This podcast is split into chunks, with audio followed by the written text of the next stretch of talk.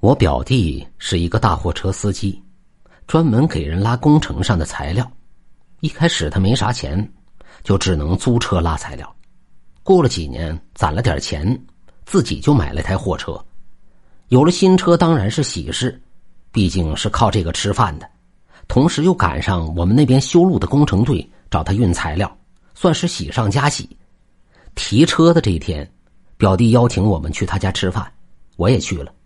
到了他家，看见兄弟姐妹们都在聊着天、吹着牛，四处走了一下，却没有看见表弟。我便问了他们，他们说他去提车了，还得办点手续，估计得晚点回来。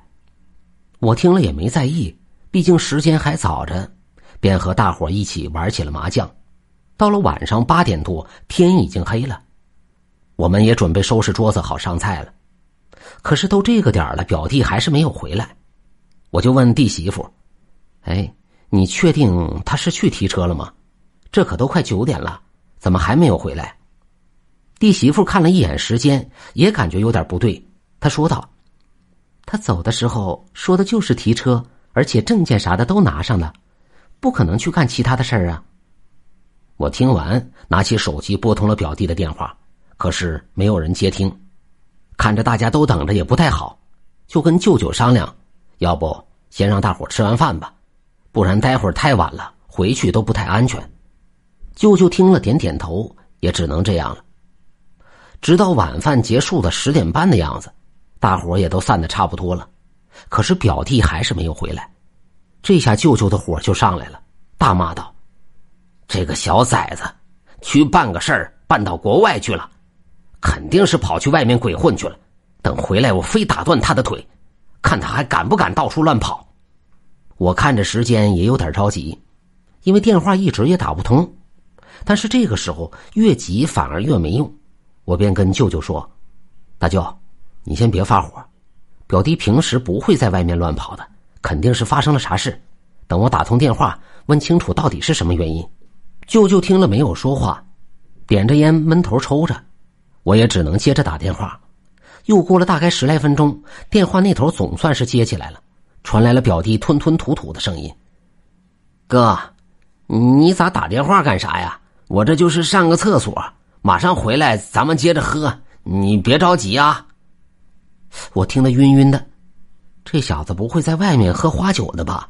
还跟我喝酒，逗我玩呢？我便答道：“你在哪儿呢？跟我喝酒呢？你少跟我装。”我们一家人都在等你呢，你在什么鬼地方呢？还不赶快回来！这个时候，电话那头表弟哈哈大笑了起来：“ 哥，你还跟弟弟我开玩笑啊？你又不是不知道，我从小不怕这种玩笑的。”我听着他满嘴酒话的样子，就急了起来：“你小子这个时候跟我开个屁的玩笑啊！舅舅都发火了，你还不赶快回来！”这下电话那头的表弟才算正经了起来。呃，哥，我爸发啥火啊？他不是喝了两杯早就回去了吗？咋回事啊？不会怪我没送他回去吧？我一听满头雾水，这可不像是在开玩笑，便急忙问道：“你现在在什么地方呢？你把手机共享位置打开，不许关，我马上过来。还有，你就站在现在的位置，别动，听见没？”表弟听完我的话，瞬间清醒了许多。他回答道：“哥，你你别吓我啊！我们不是刚刚还在喝酒吗？嗯，行，我就站在这等你。你来吧，快点啊！”我听完答应了一声，便跟舅舅一家人打了声招呼，编了个谎话，说表弟要我去帮忙，车子陷进泥坑了。舅舅他们听完骂骂咧咧的：“这个小崽子，车子出问题也不回个电话。”那你路上小心点快去快回。实在搞不好的话，就把车子锁在那儿，人回来就行。车子明天再叫人来搞。我回应了一声，便骑着摩托车朝着定位的方向驶去。虽说这里的路我已经跑了十几年了，但后来我搬到县城里，就很少回来这里。一路上还是心里绷得紧紧的，小心翼翼的骑着摩托车。大概过了半个小时，到了一个破旧的木架子搭的房子那边，而且。房子边上就是表弟的车子，我看着定位差不多就是这个地方了，但这个时候我犯了嘀咕了，因为这个地方我知道是什么地儿，但是从来没有来过。以前小的时候听大人们说，这是村里以前刻碑的张老头住的地方。这个张老头刻了一辈子的石碑，手艺非常好。村里不管谁的白事，都是找他帮忙刻碑，而且不管谁家只要白事用了他的碑，都是子孙后代平平安安。你说这神奇不神奇？但是这张老头却一辈子没有娶到媳妇，据说他犯了五弊三缺，注定一个人走完一辈子。张老头到死后的白事，都还是村里集体给他办的。可在这之后，经常会有人说这个地方不干净。经常半夜有人路过这里，看到一个人影在那里刻石碑，据说是张老头心愿未了，走的不甘心，于是这个地方变成了家家户户绕行之地。我看了一眼时间，已经是十一点半了，心想着得快点跟表弟回去，也顾不得以前村里人说的那些了。我拿起电话再次打了过去，表弟接起电话：“哥，你你到了没？我腿都麻了。”手机也快没电了，我到了，你把手机里的手电筒打开，看看你在哪儿。挂完电话，很快我就看到一个亮光，就在这个木房子的后面不远处。我打开手电筒，顺着光亮方向就走了过去，边走还边叫：“表弟，是你不？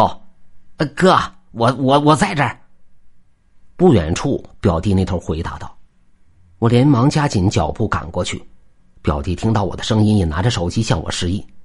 走到表弟面前，我立刻闻到了一股浓烈的酒味我便问他：“你小子咋在这个地方喝酒啊？家里没酒给你喝吗？”表弟看着我严肃的样子，便正经的说：“哥，不对呀，刚才半个多小时前，我们还在前面房子里面喝酒，你喝了很多酒，还在桌子上唱歌，现在咋跟个没事人一样啊？”我一听他说完这话，感觉后背发凉，因为表弟现在的样子不像是在开玩笑。我便问道：“你说刚才你跟我在前面房子喝酒，你能指一下是哪个房子吗？”表弟答应了一声，便把前面的杂草扒开，指着前面张老头的那个木房子说道：“喏，就是这个房子。”哎，不对呀，奇怪了，半个小时前这个房子还好好的。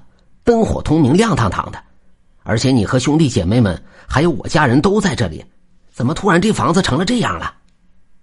表弟此时也是惊吓的身子不停的颤抖着。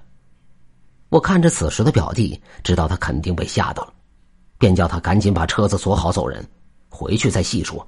晚上就不开车了，坐我的摩托车回去。回到家里以后，表弟颤颤巍巍的跟我们说道。